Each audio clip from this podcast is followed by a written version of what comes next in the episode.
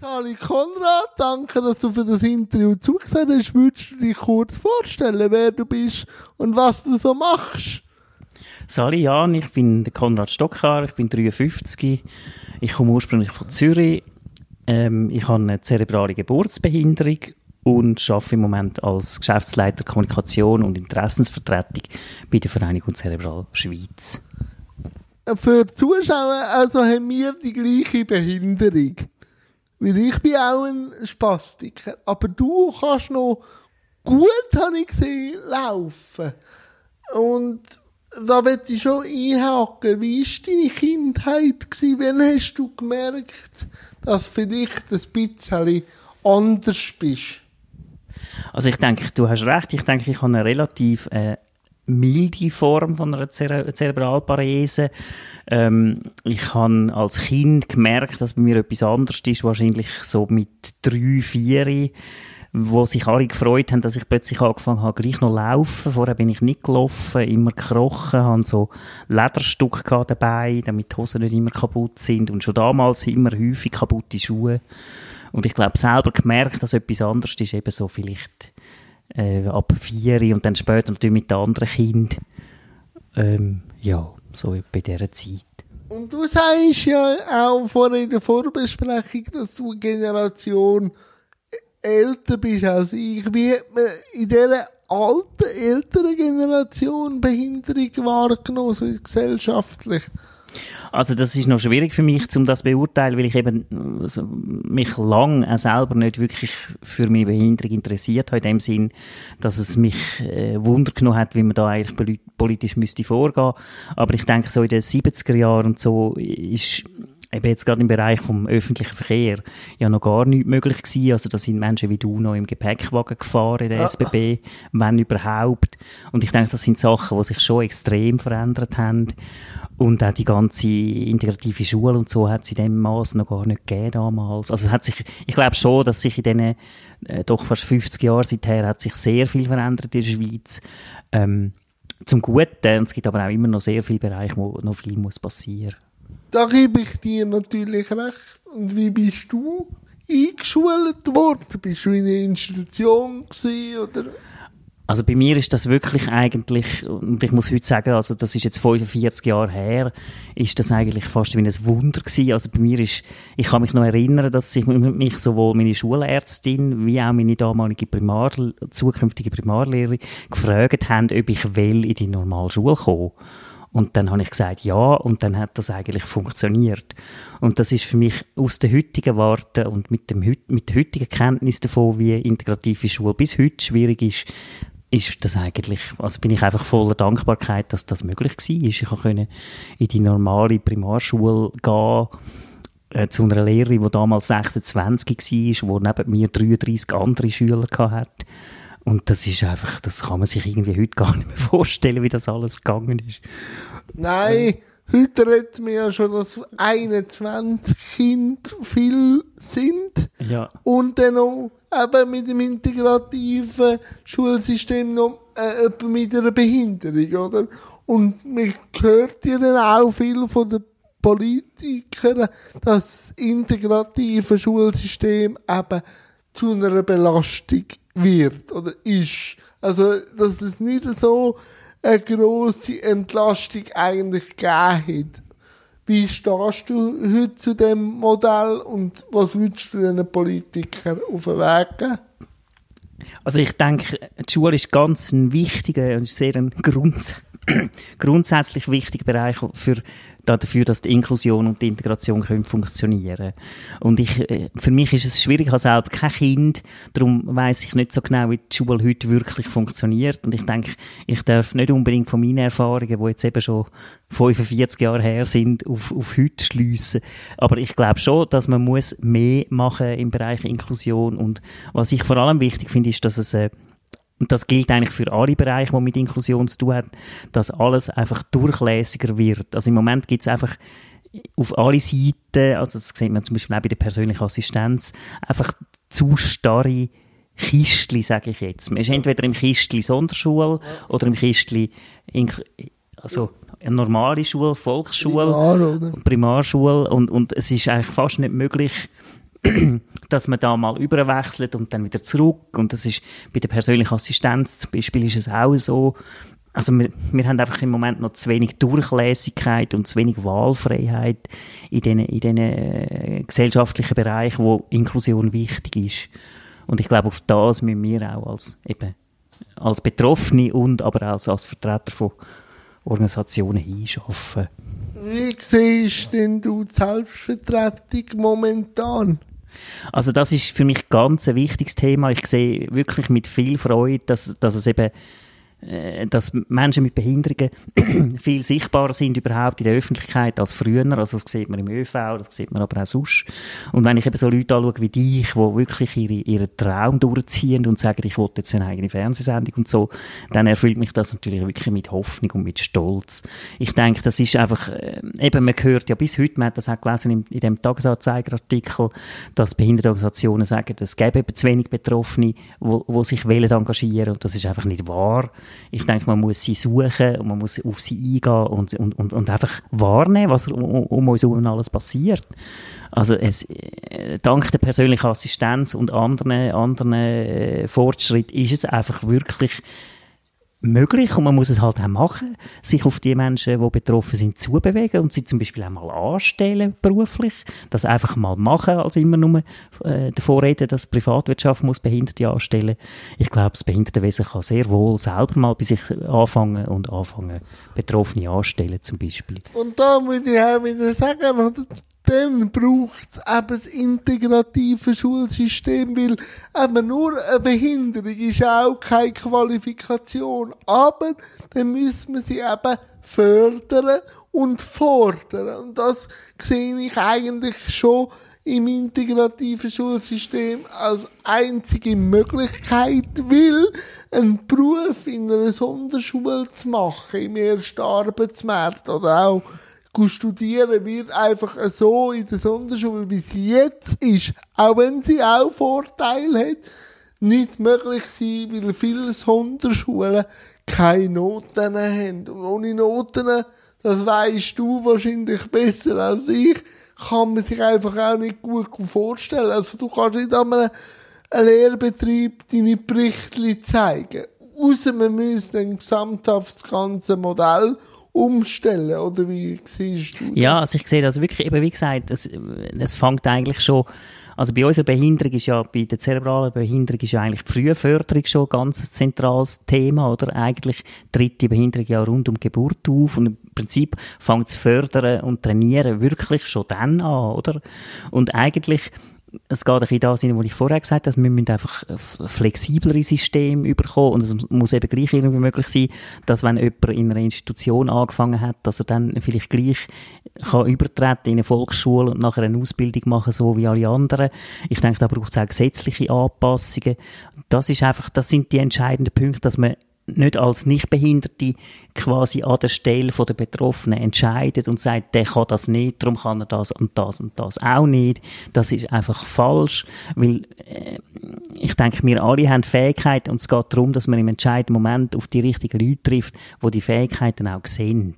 Und bei mir ist es zum Beispiel so gewesen, oder? Ich habe ich ha wirklich Glück gehabt, ich konnte ähm, Primarschule äh, normal machen und dann in die Sekundarschule und dann die Matur und dann noch studieren. Und da sind auf dem Weg sind mehrere Leute mir begegnet, die einfach irgendein Potenzial an mir gesehen haben und das wollen mit mir fördern. Und das ist, das sollte eben nicht vom Glück von einer Person abhängen, sondern es sollte ein System sein, das das ermöglicht. Und eben, liebe Leute, da reden wir von 45 Jahren, oder? Also, dann ist es schon möglich gewesen. Also, ich würde einfach da noch einmal appellieren, aber wirklich auf die Chancenvielfalt von jedem einzelnen Individuum zu pochen, oder? Mhm. Wenn das schon vor 45 Jahren möglich war. Ja, und ich denke, weißt du, wir Schweizer, wir, oder Schweizerinnen und Schweizer, wir haben ja eigentlich so viel Erfahrung mit Diversität. Also wir haben so viel Erfahrung mit unterschiedlichen Leuten. Wir haben irgendwie immer viele Leute gehabt, die, die eingewandert sind zu uns. Wir haben in unserem kleinen Land vier Sprachen. Wir haben äh, alles Mögliche und ausgerechnet bei den Behinderten soll das jetzt nicht möglich sein oder soll das immer noch schwierig sein oder die Politiker sagen, wir können uns das nicht leisten. Und das ist einfach, wenn man sieht, eben wenn, wenn zum Beispiel jetzt ähm, äh, Bundeskasse 9, wieder 9 Milliarden, äh, 9 Milliarden vorwärts gemacht hat, ist es für mich schwierig zu verstehen, warum man jetzt aus der äh, Revision von der Ergänzungsleistung hat müssen eine Milliarde rausnehmen, äh, eine halbe Milliarde rausnehmen pro Jahr. Also das sind einfach Sachen, wo ich mich dann frage, wo sind da Prioritäten? Weil wir sind Menschen, so wie alle anderen auch. Und wenn wir davon ausgehen, dass es Menschenrechte gibt und die sind bei uns geschützt in der Verfassung, dann sollten wir auch können eben gleichberechtigten Zugang haben zu Bildung und, und Ausbildung und so. Ja, wir reden ja da von einer letzten Zählung her von 1,8 Millionen Leuten, die unter einer Beeinträchtigung oder Behinderung leiden. Also, wir sind nicht mehr einfach nur wenige. Wir sind ein grosser Bestandteil, mhm. oder? Aber auch da sehe ich natürlich einfach das Problem im anderen Thema auch, wenn man Barrierefreiheit nur uns in die Schuhe schiebt. Nein, Barrierefreiheit ist ein gesellschaftliches Thema. Mhm. Ob jetzt eine junge Mutter oder Vater mit Schäsenwagen oder ein Bein gebrochen haben oder ältere Leute mhm. mit Gehwägen. Aber bei uns kann man natürlich das so ins Gesetz schreiben von der Verhältnismäßigkeit, oder? Mhm, genau. Wenn du es gesellschaftlich diskutieren, hätte jeder einen Mehrwert, oder? Mhm. Auch da sieht man einfach den politischen Willen, nichts zu machen oder zu wenig zu machen, weil wenn du von einer Verhältnismäßigkeit redest, kannst du immer den Standard mathematisch so anpassen, dass er eben unter dem Schwellenwert ist. Und das macht mich einfach verrückt. Darum habe ich immer gesagt, muss man raus und muss aktiv an Problem an und die Gesellschaft auch mitnehmen, oder? Mhm. Und zeigen, da ist ein Problem. Genau, und ich meine, du sagst es richtig. Also die Körperschaft, die das herausgefunden hat, dass es 1,8 Millionen Behinderte gibt in der Schweiz, das war nicht irgendein, irgendein linker Behindertenverband gewesen, der das irgendwo sich aus den Fingern gesogen hat, sondern das ist das Bundesamt für Statistik, wo das in seinen, Stat in Statistiken ganz genau aufzeigt. Und das eben auch sagt, wo du auch sagst, eine Behinderung ist betrifft eben nicht die, die schon behindert sind oder die einen Unfall haben, sondern das ist etwas, das aufgrund davon, dass die Bevölkerung immer älter wird, irgendwann alle Leute betrifft. Es gibt ja den deutschen ähm, Behindertenaktivist Raul Krauthausen, der hat gesagt, früher oder später sind wir alle behindert. Und ich denke, das ist der entscheidende Punkt. Und ich glaube, darum ist eben das auch absolut verhältnismäßig, wenn wir sagen, wir wollen können äh, selber den Zug brauchen und wir wollen können selber ein- und aussteigen. Also, dass wir auf die Autonomie pochen, ist wichtig, weil das eben am Schluss allen zu gut kommt. Wer heute noch fit und gesund ist und kann selber laufen, soll sich mal überlegen, wie das vielleicht ist in 40 Jahren oder wie es beim Vater ist oder bei den Großeltern oder so. Aber eben dann sind dann wieder, eben, alle sind immer auch dafür und dawider, auch da, oder? Wenn ich natürlich mit einem Beizer dann rede, der das Behinderten-WC gebaut hat, weil er das eine gute Sache findet und nachher nur alle Quartale mal eins, zwei kommen, fragt er sich auch, hätte ich aus dem Platz zwei Frauen WC können machen und dann hätte ich nicht so einen Gestunk auf dem Frauen WC, oder? Also, man fragt sich dann schon, wenn ich nachher muss WCs anschauen, behinderte WC, wo zum Kämmerli wird fürs Putzzeug, weil einfach der Platz fehlt. Also, ich glaube, wenn jeder würde einfach seine Bedürfnisse klar an der Gesellschaft deklarieren, würde einiges gehen. Ich sage nicht, dass jeder so einen Weg muss einschlagen wie du und ich, aber einfach sich zeigen, sichtbar machen. Weil, stell dir mal vor, äh, 20 oder 100 Rohstofffahrer bräuchten immer die gleiche Strecke im öffentlichen Verkehr. Dann wäre Verhältnismäßigkeit schnell gegeben. Also, ja, aber so ist es ja auch. Also ich bin zum Beispiel, ich bin ja ursprünglich von Zürich, aber ich wohne schon lange im Kanton Bern. Und dann bin ich schon vor, vor 20 Jahren bin ich regelmäßig in Mosedorf gewesen. In Mosedorf, im Kanton Bern, gibt es relativ viele Behinderteninstitutionen. Ähm, und dort ist es klar, dort hat jedes Restaurant eine Rampe. Aber das ist schon vor 20 Jahren so gewesen. Einfach weil dort klar war, in Mosedorf hat es viele Leute, die betroffen sind. Und wenn man dort dabei hat, müssen die können reinkommen. Also natürlich gibt es immer wieder die Beispiele, wo halt dann dann einer sagt, ja, aber es kommt ja gar niemand. Aber das Entscheidende ist doch einfach, die Beiz ist grundsätzlich eingerichtet und hat sogar ein WC. Das ist ja in der Schweiz immer noch ein grosses Problem. Und ich meine, es kein Nichtbehinderter würde regelmäßig auf, auf in ein Restaurant gehen, wo er nicht kann aufs Häuschen. Ja, also okay, das, das, das, ist einfach, das, das ist ja das Problem. Wir, wir Betroffenen sind uns so gewöhnt, dass wir einfach auch akzeptieren, dass eigentlich unsere Bedürfnisse nicht berücksichtigt werden. Oder Was dass, sich denn an dem an? Ja, ja. Oder ein Freund von mir hat letzte, wo ich ihm so erzählt habe, wie, wie Behinderte sich gewöhnt sind, immer zu warten, oder? Also wir warten jetzt zum Beispiel, wenn wir auf den Zug, wenn wir eine Stunde vorher anrufen, dass man uns einlädt und auslädt. Und dann ist aber vielleicht die Sitzung irgendwie plötzlich eine halbe Stunde früher fertig, dann warten wir noch eine halbe Stunde länger.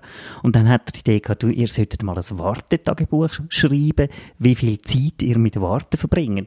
Und ich denke, das wäre wirklich ein interessantes Thema. Ja, wie viel Zeit man da eigentlich fürs Warten ja. investieren. Oder dass Leute nicht aufs WC gehen, weil sie halt eben keine Assistenz haben, die ihnen aufs WC hilft. Und dann kommen sie plötzlich Probleme über mit dem ganzen System, weil ja eigentlich weiss, es ist ungesund, oder? Ja. Also das sollte man eigentlich nicht. Nein, und darum mache ich jetzt das auch. Ich habe jetzt auch eine Urinflasche immer dabei. Und wenn ich in ein Restaurant will, wo kein Rollstuhl-WC kann ich fragen, ob ich einfach ins WC rein kann. Also, ja. ob ich einfach reinfahren kann. Und wenn sie sagen, nein, kann ich irgendwo in eine Ecke ein bisschen in, das, in die Urinflasche und sagen, bitte leeren. Um ja. einfach zu zeigen, ja. hey, ich will Bücher konsumieren, ja. schau bitte, oder? Aber Wenn das ist sehr mutig, weil du quasi auf Deutsch gesagt die Hosen runterlässt in dem Restaurant und ihnen sagst, ich muss jetzt gehen und ihr habt nicht geschaut, oder? Ja. Oder irgendwie helfen raus, aber ich ja, kann ja. und sagen, bitte lernen. Oder? Aber es ist eben super, dass du trotzdem in das Restaurant gehst. Ja. Weil viele würden sich dann abhalten lassen und sagen, nein, ich bleibe jetzt halt daheim, weil dort, wo ich eigentlich aufs, Restaurant, äh, aufs WC können, äh, ins Restaurant gehe, kann ich eigentlich nicht aufs WC. Ja, und manchmal sind die eben, die eben nicht rostgängig sind, eben auch noch die, die Feinsten irgendwo im Dorf. Und wenn ich ein gutes Stück Fleisch esse, dann habe ich mich von dem nicht abhaken. Ja. Aber jetzt auch zum Thema Vereinigung Zerebral. Wie viele Behinderte haben die denn angestellt? Also bei uns ist es so, also wir sind einfach vielleicht schnell zwei, drei Angaben zu der Vereinigung ja, Cerebral Schweiz. Die ist jetzt 62-jährig, ist ein, so ein typischer Behindertenverband, der kurz vor der Gründung von der IV gegründet wurde, ist 1957 von Eltern, die einfach plötzlich so ein Kind bekommen haben. Oder wir haben ja gehört, das ist eine Gebur Geburtsbehinderung. Und heute hat sie rund ein bisschen mehr als 6000 Mitglieder äh, in der ganzen Schweiz und 20 regionale Vereinigungen, unter anderem auch eine hier im Kanton Zug, wo gemeinsam mit Insieme läuft. Und wir sind in Solothurn, haben dort einfach äh, quasi äh, Geschäftsstelle von der Dachorganisation und dort sind wir haben wir äh, also vier Vollzeitstellen, die mit fünf Leuten besetzt sind und ich bin dort 100% angestellt als Betroffene. Okay. Und in den Kantonen haben wir Geschäftsstellen mit unterschiedlicher Größe ähm, und dort sind zum Teil auch Behinderte angestellt in unterschiedlichen Funktionen, aber die meisten sind auch natürlich in den Vorständen und in den, in den Begleitgruppen. Ähm, eben, wenn du kurz willst, ein bisschen erzählen, was macht Zerebral so? Was ist euch ein Tagesgeschäft? Mhm. Also wir sind eben eine gesamtschweizerisch tätige Behindertenorganisation, die eigentlich mal ursprünglich von Eltern gegründet worden ist, die eben so Kinder bekommen haben. Und wir machen sehr viele Projekte im Bereich ähm, eben gesellschaftliche Inklusion vorantreiben, unter anderem Assistenz ist ein ganz wichtiges Thema. Wir haben seit Jahren ähm, Auslandreisen, Ferienreisen angeboten für Menschen mit, mit CP, das machen wir immer noch. Aber auch dort tun wir jetzt äh, mehr auf Inklusion setzen und auch privat, also quasi einzelne und kleine Gruppen ähm, unterstützen, indem wir ihre Assistenz übernehmen oder die Kosten von der Assistenz für, fürs, fürs Arrangement, das sie haben. Also wir machen, und dann machen wir eben auch politische Interessensvertretung zusammen mit den anderen Verbänden es ist relativ äh, ein breites Spektrum, das wir abdecken und wir haben eben eigentlich eine relativ interessante Struktur, weil wir gleichzeitig für die Eltern, für die Betroffenen und auch für Fachleute da sind. Darum weiß man nicht so genau, für was wir eigentlich stehen. Also, äh, das ist bei uns auch intern ein so eine Diskussion, ja, äh, sind wir jetzt eigentlich immer noch eine Elternvereinigung oder sind wir quasi ein, ein radikaler Verband von der, von der Betroffenen, oder? Und, und was machen eigentlich die Fachleute in diesem Bereich? Also eben Leute, die zum Beispiel in Institutionen arbeiten, mit Menschen mit CP oder Ärzten oder so. Was haben die für Bedürfnisse an uns? Und das gibt einfach eine ganz breite Palette von Sachen, die wir machen. Das glaube ich, das glaube ich. Und wie wichtig ist denn natürlich auch Öffentlichkeitsarbeit? Also wir sind wir sind natürlich schon sehr interessiert, eben zu schauen, dass, dass vor allem Leute wie, eben wie ihr oder jetzt zum Beispiel auch der Islam Ariai und so, einfach so die Jungen, die wirklich etwas zu sagen haben, in dem sind, jetzt sind wir natürlich auch interessiert, dass das an die Öffentlichkeit kommt. Darum haben wir auch den Kanal jetzt wirklich ähm, mit viel Freude mit dem begleiten und beobachten, oder? Und das ist einfach sehr wichtig. Wir haben, ähm, wir haben jetzt zum Beispiel ein Projekt gestartet, dass wir eine digitale Assistenzplattform machen. Das ist eben CLEA, sagen, sagen wir der Schlüssel zur Assistenz.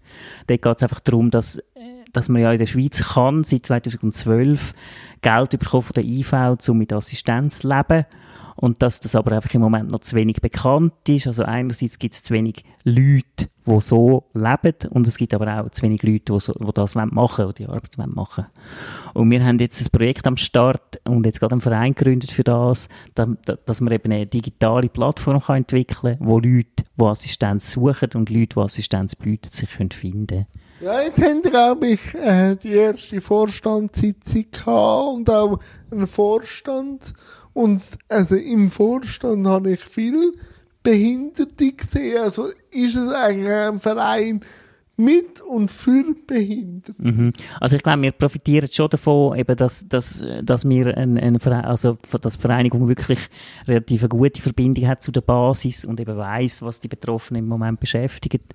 Und wir haben eben auch das Glück, dass wir, dass wir eigentlich jetzt immer mehr ähm, Betroffene auch haben, die sich wollen und können engagieren und wollen in die Öffentlichkeit kommen.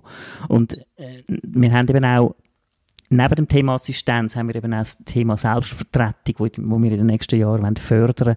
Also, dass das eben noch mehr so ist, dass Leute können Kurs machen können, um sich Fähigkeiten zu erwerben, um nachher sichtbar werden und für sich selber einstehen.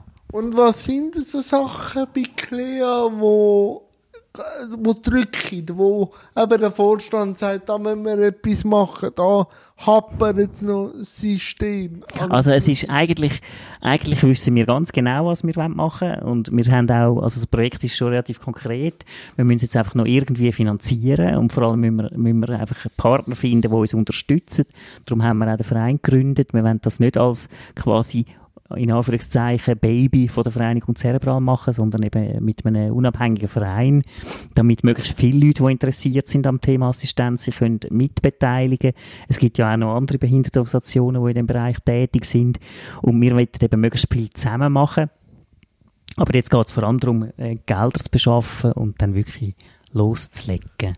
Ich will auch jetzt da nicht irgendwie den Finger oder so drauf zeigen, aber nur ganz kurz und vielleicht auch ein bisschen vage gehalten. Wie ist denn die Zusammenarbeit in, unter den Vereinen? Also, ist da durch den obersten Dachverband Inklusion Handicap äh, noch ein bisschen mehr ein Wir-Gefühl, weil früher habe ich immer so, denke jeder hat so sein Gärtchen und jeder schaut auch nur für sein Gärtchen. Siehst da auch ein bisschen äh, gemeinsamen Garten, den man bewirtschaftet? Also ich denke, wir, also wir von der Vereinigung aus, ich, ich denke, wir sind wirklich offen für die Zusammenarbeit mit allen und ich habe auch das Gefühl, es kommt ein bisschen darauf an. Also jetzt zum Beispiel bei, bei Inklusion merke ich schon, dass es im Zusammenhang zum Beispiel mit dem Doppelstöckerzug hat sich also schon ähm, quasi eine Bewegung entwickelt, wo klar war, jetzt müssen wir gemeinsam gegen den, gegen den Zug vorgehen, weil sonst fährt er die nächsten 40 Jahre so umeinander, dass man eben im Handrollstuhl nicht kann selber aussteigen kann. Und ich denke, dort hat es jetzt wirklich,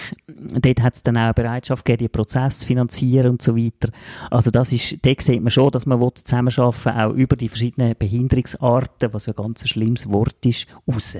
Aber das finde ich eigentlich wichtig, oder?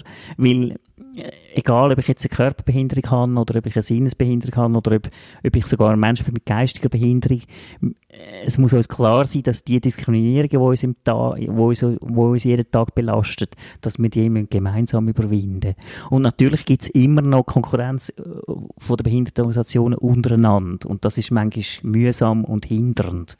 Vor allem äh, gibt es gewisse, also ich kann jetzt sagen, gewisse Konkurrenz um Spenden und so weiter. Das haben wir jetzt konkret bei der Vereinigung ein bisschen weniger, weil wir haben ja die Schwester, äh, wir haben ja Schwesterorganisation Stiftung Zerebral wo uns finanziell unterstützt und wir haben einen Leistungsvertrag mit dem Bundesamt. Von dem her haben wir in dem Sinn nicht täglich äh, Bedarf nach Spenden, aber das sieht natürlich bei anderen Organisationen auch anders aus und da gibt es zum Teil auch wirklich immer noch Konkurrenz. Ja, das ist nicht einmal bei den Organisationen, das fährt schon ganz unten an der Basis an. Oder wenn ich äh, mit jemandem mit einer Sinnesbehinderung wo beide das Maximum erreichen. Der eine braucht aber für, für seinen Blindenstock ein Absätzchen und ich als Rohstofffahrer brauche keins. Und jeder beharrt auf dem Maximum, dann findet man nicht eine Lösung. Und da kann ich mir gut auch vorstellen, zieht sich dann eben weiter in die Organisationen. Und da sage ich einfach Kompromissbereitschaft, weil beide wollen ja eine Optimierung, oder? Und ja. warum nicht 50% oder 75 und jeder hat so viel wie nur 100 und der andere leidet mhm. darunter, oder? Also ich bin hundertprozentig einverstanden. Ich denke, man muss auch, also man muss einfach mehr miteinander reden, also auch behinderungsübergreifend, aber auch die Behinderten untereinander und Behinderte mit Nichtbehinderten und so weiter. Weil ich meine, ich kann auch nicht von da aus entscheiden, welche Bedürfnisse du hast, obwohl du eigentlich die gleiche ich sage jetzt mal in Anführungs- und Schlusszeichen, Diagnose hast wie ich, kann ich nicht von da aus entscheiden, äh, wie das jetzt für dich aussieht, wie in deinem Tagesablauf. Aber wenn wir über das geredet haben in einer Offenheit, dann ist es nachher klar und dann haben wir kein Problem. Und genau so soll es eben auch sein mit Sinnesbehinderungen oder, und das ist mir fast noch wichtiger, die, ich meine, die psychisch Behinderten, das, sind, das ist die grösste Gruppe innerhalb von der IV, das vergisst man immer wieder. Das ist die schnellst wachsende Gruppe von, von Menschen mit Behinderung in der Schweiz. Schweiz. Und die sind eigentlich, weil sie halt, weil man das von außen nicht sieht, gehen sie unter. Ja. Und sie haben dann eben noch ein, ein mehrfaches Stigma. Ich meine, weil niemand will eigentlich dazu stehen, dass es Psychen ist, wo ihn behindert. Das ist etwas ganz, ganz Schwieriges. Und, und ein anderes Dauerthema, wo wir auch einfach noch überhaupt nie sind, ist das Thema Frauenbehinderung. Dort ist halt auch, äh, eigentlich eine dreifache Diskriminierung vorhanden, oder? Ja, das habe ich öfters gehört und ich weiß auch warum. Also, äh, mir ist auch erklärt worden, warum, aber willst du das noch kurz, weil du jetzt nicht eine Frau bist, aber du lebst ja in einer Partnerschaft, in einer, ähm, warum wird die Frau dreimal diskriminiert? Ja, also ich glaube einfach, es ist ja kein, es ist wirklich kein Zufall, dass die ganze Befreiungsbewegung der Behinderten eigentlich Ende 60er Jahre äh, in Amerika angefangen hat, die, wo, und dass das eigentlich gleichzeitig passiert ist mit den Kriegsveteranen, die zurückgekommen sind von, von, von Vietnam und, und mit den Schwarzen und eben auch mit der Frauenbewegung. Weil Frauen haben einfach aufgrund von dem, dass sie Frauen sind, erleben sie immer noch Diskriminierungen, ob sie jetzt behindert sind oder nicht. Das wissen wir ja auch in der Schweiz mit der Lohngleichheit, die nicht stimmt, oder? Und dann erleben sie, weil sie behindert sind, noch andere Diskriminierungen, wo Frauen, die nicht behindert sind, nicht haben.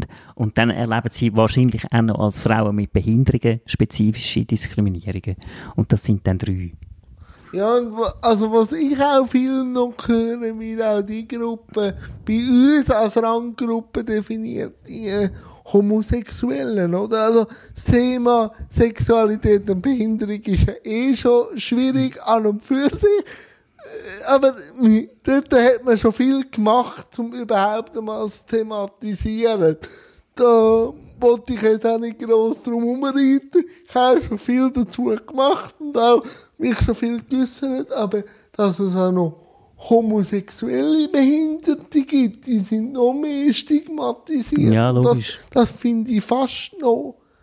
Ja, ich glaube, es ist einfach, ich glaube, man muss einfach sich bewusst sein, eben, Behinderung ist eigentlich es ist ein Teil von der Gesellschaft und entsprechend gibt es alle, genau, und entsprechend gibt es alle Probleme oder alle Auffälligkeiten, die es in der Gesellschaft gibt, gibt es auch bei den Behinderten. Eben, dass man zum Beispiel sexuell sich halt anders verhaltet als jetzt die sogenannte Mehrheit oder so. Und dass das dann nochmal schwieriger wird, ist, ist einfach klar. Aber ich denke, es geht einfach darum, eben einen inklusiven äh, Zugang zu finden zu all diesen Themen, dass man sagt, wir sind Menschen und darum haben wir halt ob wir jetzt behindert haben oder nicht, oder ob wir jetzt halt mit dem ins Bett gehen oder mit dieser oder so, oder haben wir das Recht, das genauso zu machen wie alle anderen auch. Und das SRF macht ja jetzt dann eine Dokumentation oder eine fünfteilige Reihe, wo es eben um Tabus geht. Vielleicht hast du das gesehen, ist jetzt auch Pressemitteilung äh, online gegangen und äh, die Zeitung mit den grossen Buchstaben hat darüber geschrieben, hat SRF wirklich nötig, sich über Randgruppen lustig zu machen. Und ich sage immer, man kann sich über alles in einem Maß lustig machen, wenn man aber nachher kann über diese Themen auch ernsthaft diskutieren dann darf man sich lustig machen, also lustig machen. Und ich habe ja, ich tue viel auch den behinderten Cartoonisten, viel Hube, ähm, bewundern, wo auch sagt, jeder behinderte Mensch hat Ausrecht, verarscht zu werden. Weil wenn man sie nicht verarscht, grenzt man sie auch wieder aus. Genau, in Oder? dem Sinn schon. Aber ich finde schon, man muss, also ich weiß, dass Behinderte untereinander zum Teil extrem schwarzen Humor haben und so. Und das würde ich jetzt zum Beispiel nicht einfach allen unseren Mitgliedern unter die Nase reiben. Ich denke, das gibt, das gibt vermutlich einen Aufruhr, oder? Also man muss auch dort gewisse, eben, ich, meines Erachtens muss man auch dort gewisse Grenzen einfach einhalten. Aber ich finde es wichtig, also, und das ist auch richtig so, ich finde, ich finde, äh, Lachen übereinander und Humor haben ist sowieso sehr wichtig und manchmal ist, der, ist, ist halt der Humor ein bisschen frech und ein bisschen schwarz. Also ich habe nichts gegen das, ich finde das sehr, sehr, äh, eben das gehört auch zum natürlich miteinander umgehen. Und ich weiß nicht, ob du das Buch auch schon gelesen hast vom ähm, Raul, Raul Krauthausen in dem Vorwort, wo ein ehemaliger Moderator hat das Vorwort geschrieben, ähm, das hat eigentlich das nur durch die Vielfalt eigentlich Ausdruck ist von Natur. Mhm. Dass eigentlich die Norm, wo jeder anstrebt, eigentlich kontraproduktiv ist gegen das Naturell. Es ist sogar gefährlich. Ja.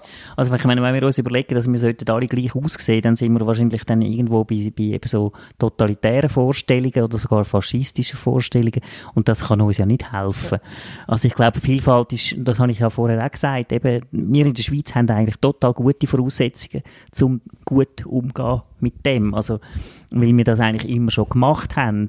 Und eben bei der Behinderung gibt es halt einfach so die, die falsche Haltung, ah, das sind immer die anderen oder das ist irgendeine Randgruppe und das haben wir ja schon gesehen, das stimmt nicht. Und eben, wenn man heute noch gesund ist, in Anführungszeichen, kann das in zehn Jahren schon wieder ganz anders aussehen. Oder schon morgen. Genau, also, genau. Das kann sehr gross ändern. Und, und da braucht man einfach, also ich glaube, man braucht einfach, äh, Inklusion ist, äh, hat etwas zu tun mit der Offenheit vom Geist. Und es gibt auch, ich denke, es gibt auch Betroffene, wo man durchaus sich könnte wünschen, dass der Geist noch ein bisschen mehr würde aufgehen für gewisse Fragen, oder?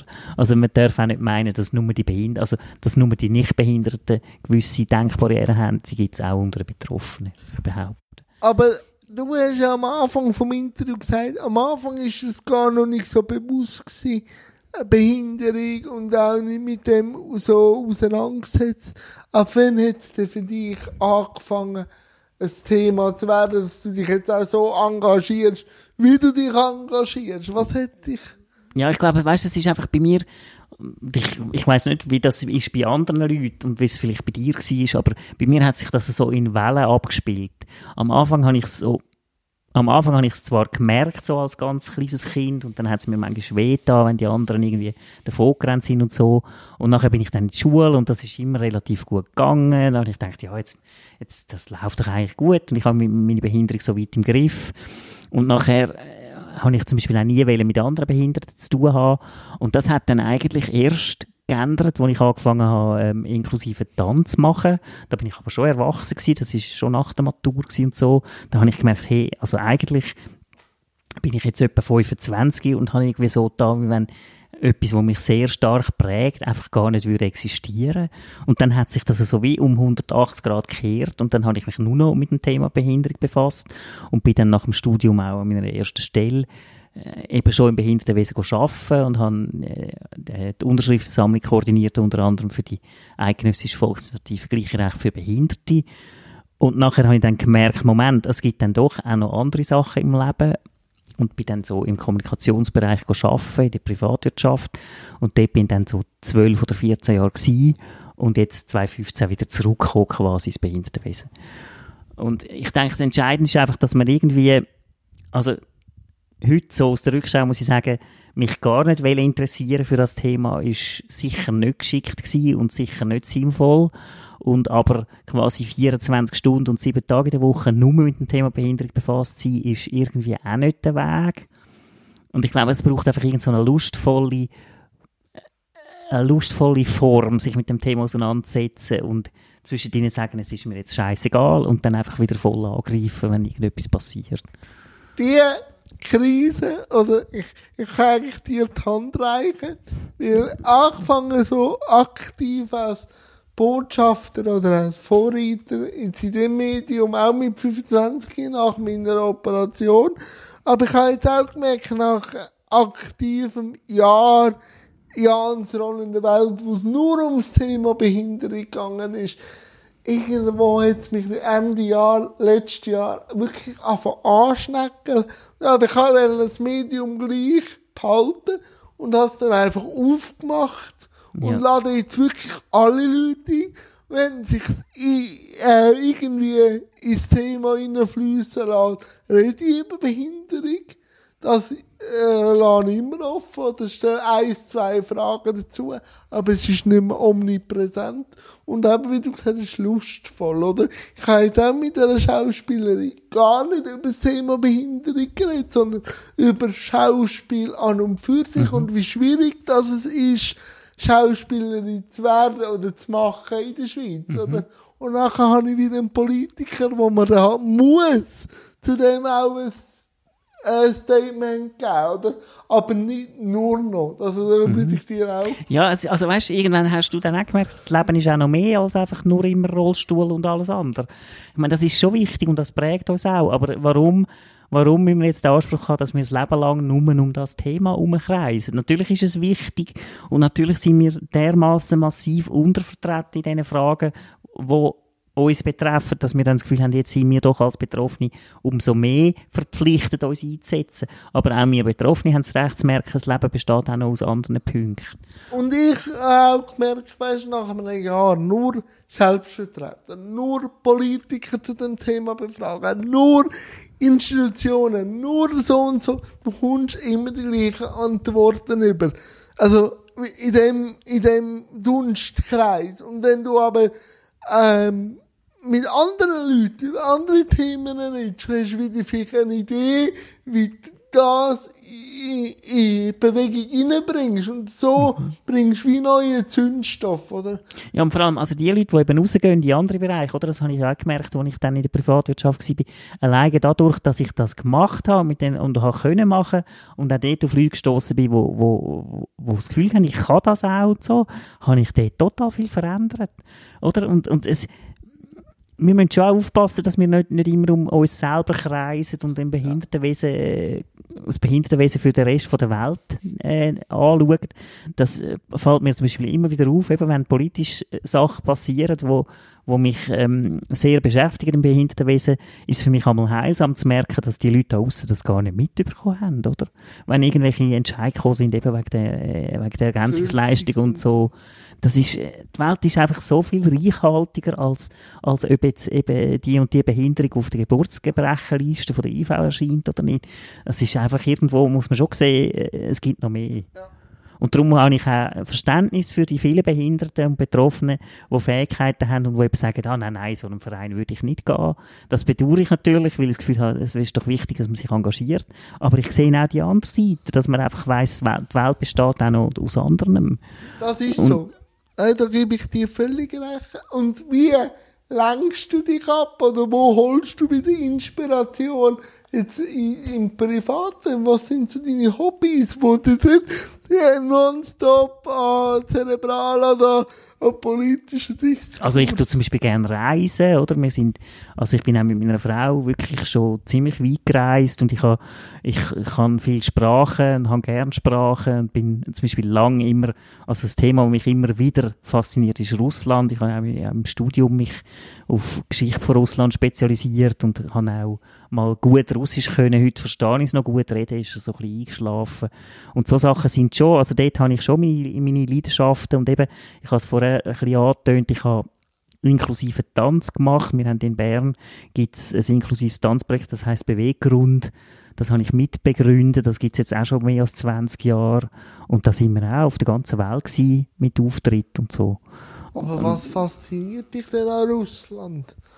Größe, Dimension, oder? Was Mich fasziniert eben vielleicht, dass man sich fragt, was ist denn das, was so faszinierend ist. Und ich behaupte, ich, ich behaupte, es sind eben viele Sachen, ich glaube, also einerseits ist es einfach die, die sehr interessante Geschichte, wo das, wo das Land hat. Also nicht jetzt, nicht jetzt erst seit, seit vielleicht 50 Jahre, sondern schon seit mehreren hundert Jahren, oder? Und dass wir uns im Westen eigentlich immer gerieben haben an ihnen und sie, sie sich an uns gerieben haben und, und dass das immer wieder auf und ab geht und so und, und es ist einfach, und ich finde halt auch die slawischen Sprachen sind, sind eine Welt für sich. Also ich finde, ich könnte da stundenlang darüber reden. Aber es ist sicher auch Größe und der Vielvölkerstaat und, und, und und dass es eben irgendwie zu Europa gehört und aber gleichzeitig sagt, das gehört zu Asien oder ist etwas Eigens. Ist also, aber ich weiss, Amerika ist sehr freundlich wegen der Veteranen. Ich weiss, dass Italien nicht so freundlich ist. Aber wie ist es mit Russland? Also ich bin, das ist jetzt eben lustig. Ich bin jetzt schon lange nicht mehr gewesen. Und ich bin jetzt schon so lange nicht mehr gewesen, dass ich wahrscheinlich zu der Zugänglichkeit vom, aus, aus Sicht vom Rollstuhlfahrer nicht viel kann sagen ähm, Aber es ist garantiert, es ist sicher besser geworden, als es war, noch vor 20 Jahren.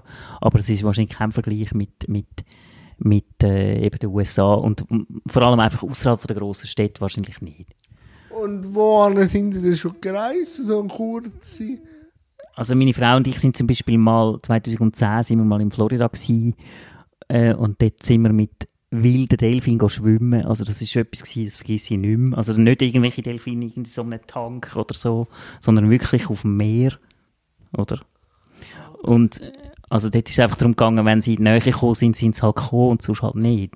Also man hat sie, man tut sie auch nicht füttern oder so, man geht einfach dann ins Wasser. Und das ist... Und sie sind gekommen? Sie sind zum Teil gekommen und zum Teil halt nicht. Aber das ist, das ist einfach, das ist überwältigend.